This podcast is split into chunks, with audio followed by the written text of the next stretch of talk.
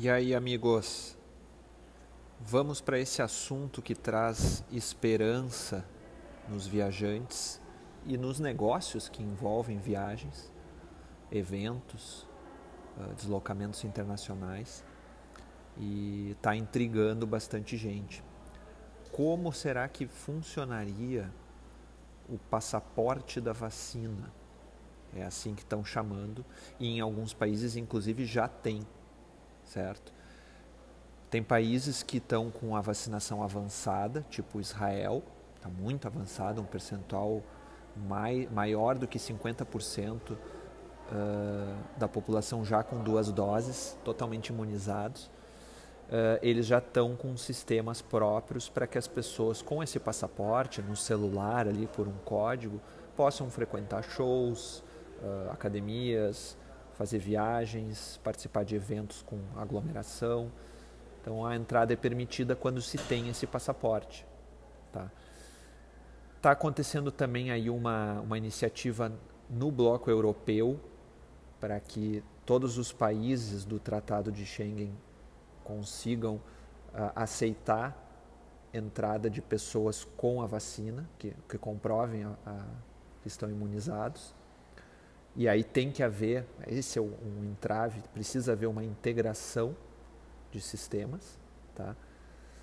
Mas o que torna ainda mais complexo o problema é quando a gente fala de deslocamentos internacionais por todo o mundo. Né? como fazer um, um, passaporte, um aplicativo, um sistema mundialmente integrado.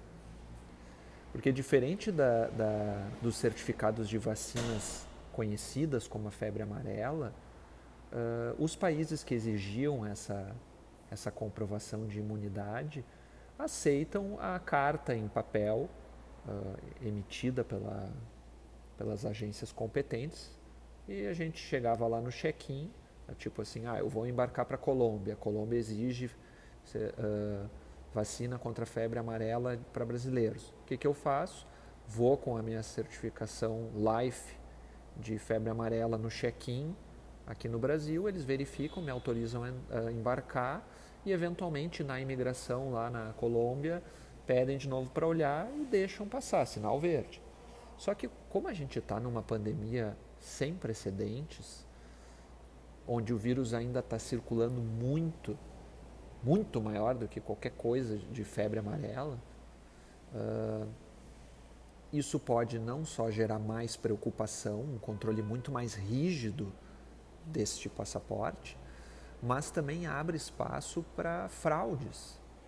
Né? Tem gente que pode estar desesperada para ir a um outro país, voltar para o, para o país de residência e não está conseguindo para ver os filhos, para ver os pais e está disposto até a falsificar algum documento para conseguir entrar. Então isso não vai ser, não vai poder ter essa margem uh, de erro.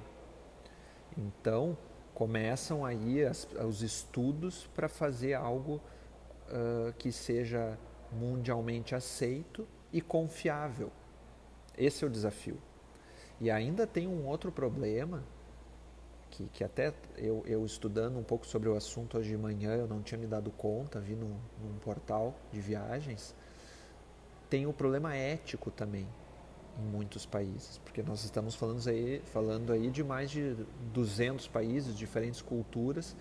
Tem alguns que, que dizem que a vacina é obrigatória, outros não é.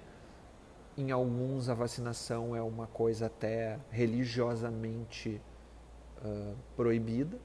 E aí, o que, que a gente vai fazer? A gente tem que respeitar as diferentes culturas, diferentes religiões. Tem também as grávidas que não estão podendo tomar vacina e aí não podem entrar. Mas quem disse que elas vão prejudicar o país que estão com vírus? Então, o que, que eu acho? Eu acredito que vai haver alguma maneira dupla de segurança para que as fronteiras comecem a abrir gradualmente em efeito cascata ao longo desse ano.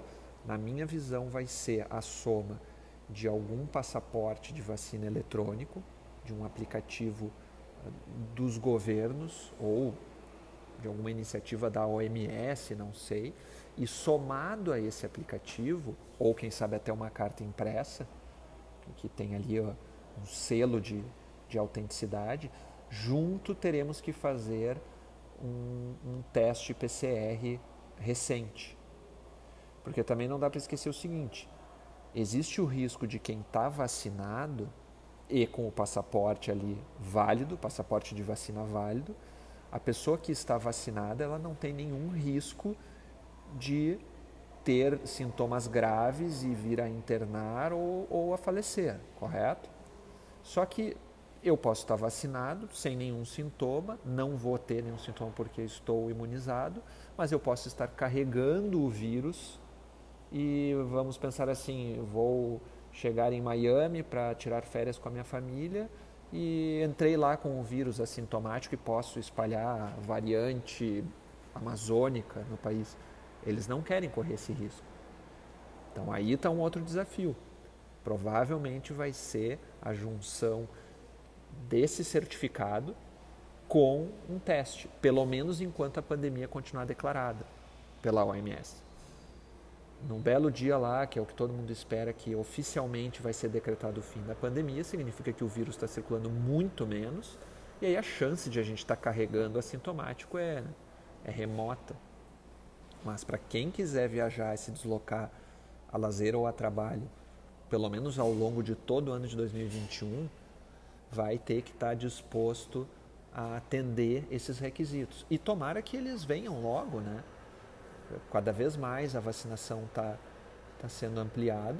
Só no Brasil já são mais de 20 milhões de brasileiros, pelo menos com a primeira dose. E tem muita gente que que está vacinada e está disposta a viajar, aproveitar a vida, tem recursos para isso e só quer saber como, como fazer. Então, uh, se você chegou até esse podcast, certamente já está interessado em voltar a viver. Vamos torcer então para que em breve essas iniciativas aí virem uma realidade e aí com isso a gente saiba que tendo a, a, a, os anticorpos conosco, novamente o mundo vai estar aberto para a gente aproveitar e curtir como era antigamente na vida normal. Ainda que não esqueçam, né? só para lembrar, enquanto a pandemia estiver declarada, muito provavelmente vai ser necessário ainda o uso de máscaras, uh, alguma, algum distanciamento, álcool gel. Então, uh, isso aí vai, a gente vai precisar conver ainda por um bom tempo. Mas, se pelo menos conseguirmos já fazer as nossas viagens e, e aproveitar, já muda de figura, né, pessoal? Tá? Espero que tenham gostado deste episódio. Deixem aí suas opiniões. E até a próxima. Um grande abraço. Se cuidem.